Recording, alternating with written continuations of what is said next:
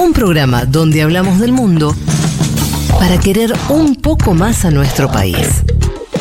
Federico Vázquez, Juan Elman, Juan Manuel Carr, con Violeta Weber y Malena Rey. Un mundo de sensaciones.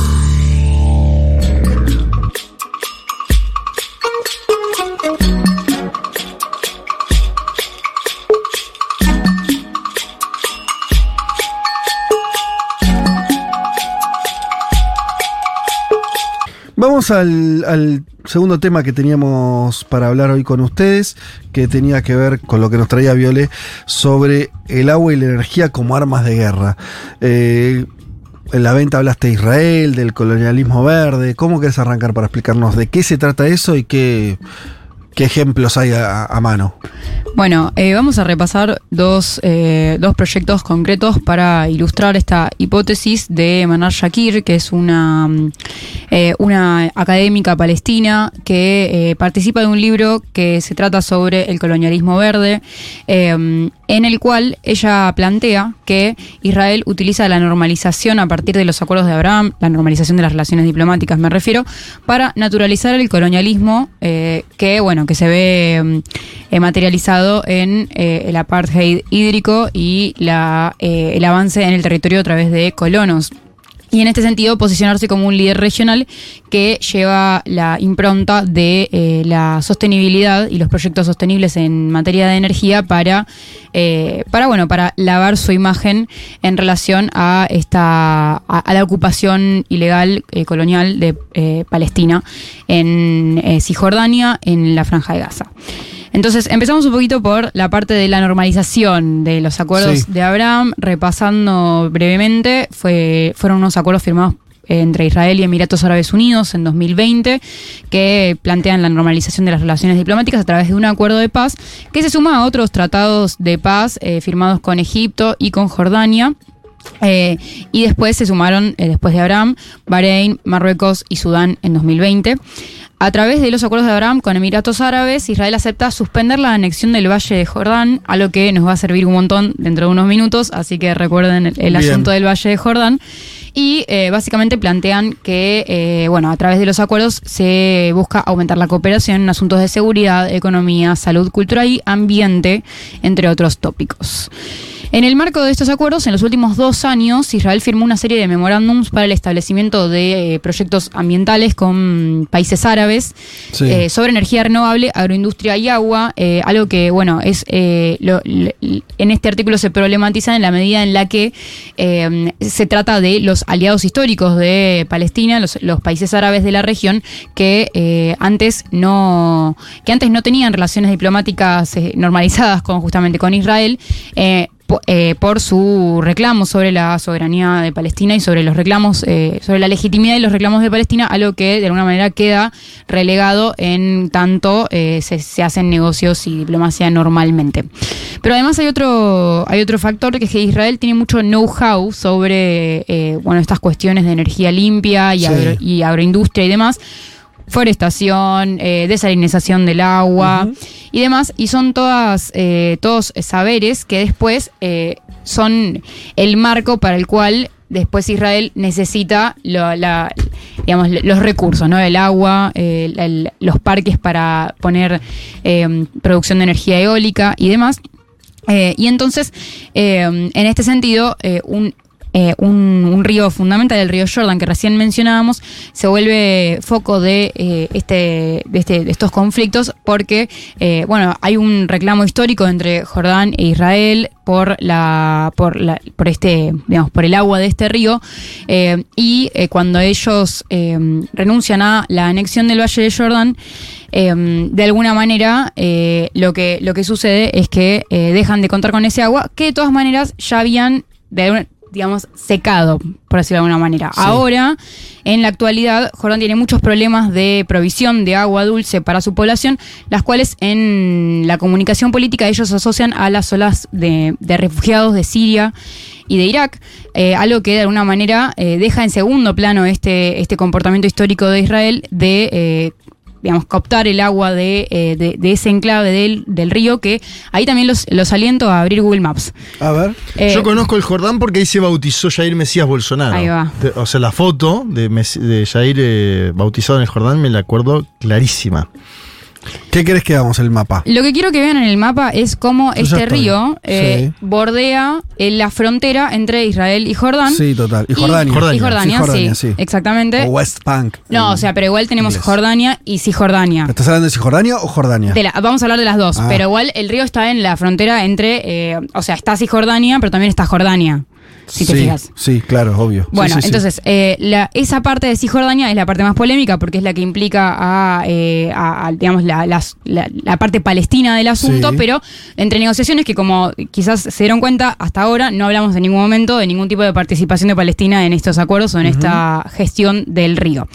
Entonces, eh, este, este, este territorio también ahí toca el lago Tiberiades, que también seguramente lo estén viendo, Omar de Galicia también aparece de esa manera, es eh, fundamental para Israel para alimentar su matriz hídrica, de hecho la mitad de su matriz hídrica depende de este, de este río. Eh, y bueno, naturalmente también es fundamental para todos los demás, eh, eh, para todos los demás pueblos de la región que dependen del de, abastecimiento de aquí. Entonces, eh, tenemos una serie de proyectos de, en el marco de estas iniciativas de Israel de avanzar en la transición energética y en la provisión del agua, eh, articuladas por empresas, eh, vamos a hablar específicamente de dos proyectos. Por un lado, el proyecto Prosperidad. eh, se llama Proyecto Pros- Prosperidad porque está eh, conformado por dos partes, Prosperity Blue y Prosperity Green, que es básicamente un intercambio a raíz de eh, la- la- el conflicto por digamos, a raíz de esta, estas rispideces por el- el- el- la, la soberanía del río que, que estarían saldadas en los acuerdos de Abraham, que básicamente establece que la parte del Prosperity Blue sería que Jordania compra agua a Israel Sí. a una planta de eh, desalinización que está construida en la costa mediterránea con, en, eh, con, con plata de Emiratos Árabes Unidos que pone eh, la em- su empresa nacional de producción de energía, Masdar se llama, para la producción de energía solar. Pará, pará. Es un poco. Sí, sí, sí. Pará, Vamos, vamos de vuelta, vamos de vuelta. Pará, pará, pará. Es así. Sé lo que entendí. Pará, te hago- Fantinel un poco, para para expli- No, no, explicarle a. es que fue una galleta un poco Es, com- complicada. es complicado, sí. Pero básicamente decís que Jordania hizo un acuerdo con Israel por el cual le compra agua, que Israel estás hablando agua de mar, porque me dijiste Mediterráneo acá, Sí. no estás hablando ya del río Jordán. No, no. Bien. No estoy hablando del río Jordán. Lo que, lo que quiero decir en relación al río Jordán es eh, que eh, hay un conflicto por el cual Israel se chupó agua de Jordania y ahora Jordania le tiene que comprar agua a Israel. Ah, pará. Entonces, volvamos un se- un segundo Sí, al sí. río. Israel hi- hizo uso del río Jordán, Sí, río Jordán que comparte también con Cisjordania y con Jordania. Sí. Y producto de la escasez, me está diciendo que Sí. ahora está- tiene ese, ese- el caudal de ese río, Jordania se vio obligado a comprarle agua desalinizada a Israel, Sí. que sale obviamente del Mediterráneo. claro. Ah, bien. Pero, pero hay, hay, hay un último eslabón de esa cadena que Para, es complicadísima. voy a hasta acá llegué Sí, ahora, sí, bien. perfecto. Que es que esa planta desalinizadora que, mm, que está en territorio de Jordania se alimenta con eh, energía solar de Jordania, Ajá. pero está todo gestionado por una empresa de Emiratos Árabes Unidos. Bien. Entonces, en resumidas cuentas, tenemos un, digamos, un tratado de Israel para vender agua después de que se chupó todo el agua, en el cual eh, le- usan su propia tecnología para producir energ- mediante energía limpia desalinización de agua en territorio árabe mediante una empresa árabe. Perfecto. Entonces, este acuerdo es eh, medio polémico, bueno, como recién eh, repasábamos.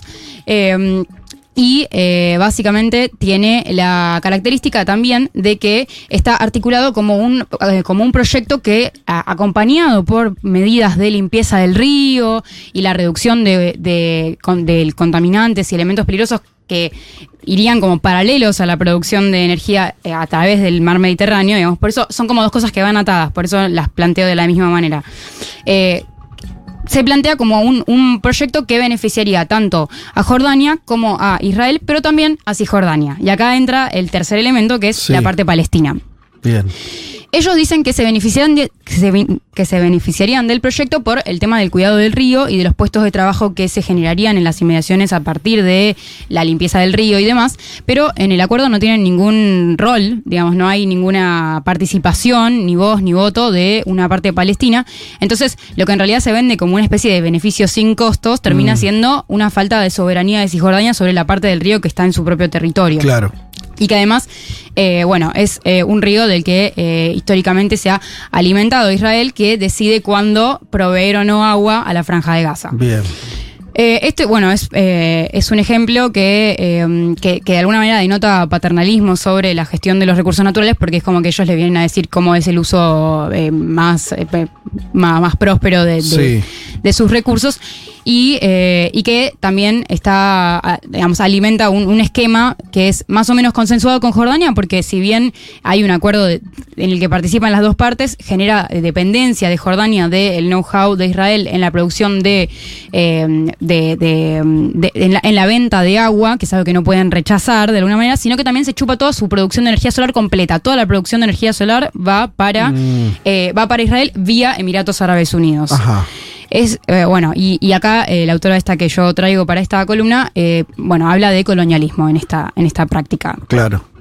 Eso por un lado. Y después tenemos otro ejemplo que es eh, el que, eh, un, digamos, que, que no es un ejemplo tan puntual, sino una, un esquema de proyectos eh, de acuerdos de- para la producción de energía limpia que eh, realiza la empresa Enlight Green Energy con Newmed Energy, que son dos empresas así transnacionales, pero que tienen su puesta mayor en Israel, que desplegaron una serie de acuerdos con Jordán, Marruecos, Emiratos Árabes Unidos, Arabia Saudita, Egipto, Bahrein y Omán. O sea, estamos hablando de todo el, todo el- la región alrededor de Israel. eh, en los cuales, eh, bueno, se, se- eh, a partir del hallazgo junto con Chevron y también muy en línea con lo que hablábamos antes de Guyana, encontraron una reserva de gas natural zarpada en el Mediterráneo también, Ajá. que elevaron a Israel geopolíticamente, eh, y específicamente desde el comienzo de la guerra en Ucrania, donde la- el gas natural se volvió una de las commodities más importante. importantes de, de este momento histórico. Eso lo encontraron en, eh, en la costa mediterránea de Israel. Claro. Bien. Eh, y de hecho, otros países de la región, como Egipto y Jordán, importan ese gas a sus propios territorios. Pero hay un tema que es que el Líbano sostiene que una parte de esa reserva de gas está en su propio territorio soberano. Entonces ahí también hay un, Una disputa. una disputa. Pero igual al Líbano nadie le da pelota y queda como súper relegado. Eh, entonces, tenemos, este, este es uno de, los uno de los ejemplos de los proyectos de estas dos, eh, de estas dos empresas que eh, colaboran para la, el despliegue de, mm, de- de- de la producción de energía en la región. Pero además, eh, esta empresa NLT, que es eh, en, Enlight Green Energy, también opera parques de producción eólica, de producción de energía eólica en Cisjordania, Ajá. con el apoyo del gobierno israelí, que lo hace a través de. Con el apoyo del gobierno israelí y además la colaboración del Hapolim Bank, que es el banco más importante de Israel, el más grande. Eh, ¿Qué nombre particular? Japolin Bar Bank se llama. Sí, se escribe, seguramente lo pronuncié mal, Ah, así que mis disculpas, pero eh, se escribe H-A-P-O-A-L-I-M. How- No sé cómo se pronunciaría. Japolaim. Hapolim. Japolaim. Japolaim. Bueno, Sí. es- estos tipos que tienen la- las acciones compartidas con NLT eh, despliegan un montón eh, de dinero en la producción de energía eólica en el territorio de Cisjordania a través de eh, a través de, bueno, básicamente ir cercando el acceso de los palestinos de Cisjordania a la producción de estas tierras, que eran tierras agrícolas, donde ellos eh, producían alimentos, producían eh, siembra de alimentos, y bueno, además de que eh, avanzan sobre un territorio que va siendo cada vez menos... de- del cual los palestinos tienen cada vez menos eh, eh, digamos, acceso al territorio, la soberanía, la identidad asociada al control del territorio. Entonces estos ejemplos que son eh, de alguna manera... un, para mí hablan todos del mismo comportamiento de Israel, de buscar posicionarse como un país que tiene el know-how para desplegar el avance en la transición verde de la matriz energética de la región de Medio Oriente, eh, de alguna manera reproduce patrones colonialistas que eh, buscan como greenwashar, limpiar la imagen Sí. de eh, Israel a través del colonialismo y reproducen las lógicas del despojo bas- Mm. basadas en un ideario de que Palestina es una tierra vacía y desértica donde no hay nada en realidad cuando hay un montón de resistencias que se eh, que bueno que están ahí y que creo que igual eh, vuelven a la discusión eh, últimamente eh, cada vez con más frecuencia. Y esto tiene consecuencias muy concretas que tienen que ver con la profundización de la crisis alimentaria, el apartheid hídrico, la cristalización de la posición marginal y además la, el avance en acuerdos eh, supuestamente que miran hacia el futuro con los aliados históricos de Palestina, que eh, bueno, también eso pone cierta inquieta de alguna manera a las resistencias palestinas, que, que bueno, que también al final del día todas tienen que hacer la transición energética, entonces eh, cómo se hace la transición energética es uno de los grandes debates de este momento, porque eh, corremos el riesgo de que en pos de seguir avanzando hacia... mm, un modo de vida más sustentable, reproduzcamos prácticas coloniales y patrones que, eh, que bueno, que tienen consecuencias graves para las poblaciones más eh, marginadas y las poblaciones con menos acceso al cumplimiento de sus necesidades básicas. Muy bien, bueno, eh, esto ¿Puedo meter que- un bocado? Sí, meta, meta, meta. Israel tiene una compañía nacional de agua estatal Sí. llamada Mekorot que Sí. hizo acuerdos con eh, el gobierno ahora saliente, eh, que lo firmó el ministro del Interior, Guado de Pedro. Menciono esto de la compañía estatal de agua porque mm, Javier Milei es admirador ¿no? de- de- de- del Estado de Israel, ha- ha ondeado su bandera. Y la semana pasada dijo que iba a privatizar también nuevamente AISA, ¿no? Eh, la empresa que en su momento fue Aguas Argentinas, después Sí. se privatizó y volvió a... Digo, fijémonos también que hasta países a- que están allí, ¿no? Y que, que admira el presidente electo, tienen compañías eh, estatales de agua, ¿no? El recurso de agua, que justo, me, justo Mecorot, y lo, lo menciono en, en la columna de Viole, es quien utiliza las aguas del Jordán, ¿no? Claro. Mm. Em, bueno, no pongo esto solamente porque hay algunas provincias argentinas, Catamarca, Formosa, Santa Cruz, entre otras, Sí, que tienen. que firmaron acuerdos vigentes con Sí. Mecorot Claro. Claro. bueno, eh, nada, eh, vamos a ver qué sucede de aquí en más, pero menciono esto, ¿no? Es una compañía nacional de agua estatal. Y hay Lo maneja un- el Estado, no está privatizada. Hay un poco una contradicción ahí de, del triunfo de, o sea, de, de la derecha extrema en Argentina con eh, en relación a otras derechas en el mundo que son más nacionalistas que Mm. la nuestra y que buscan Buen punto. un- una impronta más proteccionista, por ejemplo Donald Trump, de eh, enfoque en, el, en la industria eh, nacional que mi ley no, No tiene. no va para ahí. Totalmente. A, a mí me parece medio preocupante eso, es como que, Sí, claro. Eh, Sí, porque es como. eh, es una ultraderecha que tiene, ¿no? Pareciera como lo peor de cada. Claro. De, de cada cosa. De cada porque mundo. es como. eh, por lo menos hasta ahora, ¿no? Violenta en términos políticos, en su discurso, eh, en contra de minorías y demás. Y como vos bien señalás, Viole no tiene eh, un aspecto que acá podría ser, por lo menos, este más o menos bienvenido, que es esa, esa defensa de lo, de, de lo nacional, de eh, sí, no estamos escuchando acá una cosa de orgullo por el país o decir este que Argentina vuelva a ser grande en el sentido Claro. que dice Trump, que es que se, que se fabriquen cosas que se dejaron de fabricar, que la Argentina sea más, este, más integrada, no, no, se, no se ve todo eso. Bueno, eh, en fin, si les parece, de acá se lleva muy bien, porque de hecho Pablo la preparó en función de eso, la canción del mundo que viene adosada a la columna de hoy eh, de Viole eh, sobre, sobre el colonialismo verde. Si les parece, Sí. Un mundo de sensaciones. Un programa que habla de un montón de países que no son campeones de fútbol. Futurock FM.